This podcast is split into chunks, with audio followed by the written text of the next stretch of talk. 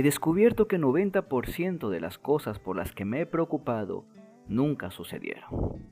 Y cuando lo que he temido ha ocurrido, la gracia de Dios siempre ha sido suficiente. Entonces, ¿por qué preocuparse? Dirás, es lo más tonto del mundo para alguien que cree en Dios. Esto no significa que deberíamos ir por la vida irreflexivamente. Existe una gran diferencia entre la preocupación necia y una preparación cuidadosa para el futuro. Para eliminar la preocupación debemos enfrentar los problemas y las responsabilidades futuras con fe, confiando en que Dios nos dará su gracia y provisión.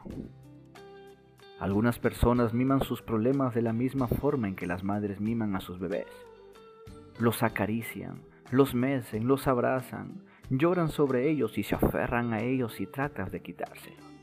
Esas personas quieren que te inquietes con ellas y que apoyes sus creencias de que las han tratado peor que a nadie en el mundo. Su excesiva preocupación normalmente las vuelve egoístas. Piensan más en sus propios pequeños problemas que en todos los demás. Te atormentan los temores y las ansiedades al enfrentar el día de hoy y pensar en el mañana. En lugar de alimentarlos, echa tus inquietudes sobre Dios. El Salmo 55:22 nos dice, echa sobre Dios tu carga y Él te sustentará. Créelo y las preocupaciones se van a ir de tu corazón. Recuerda, cuando colocamos nuestras ansiedades en manos de Dios, Dios pone su paz en nuestros corazones.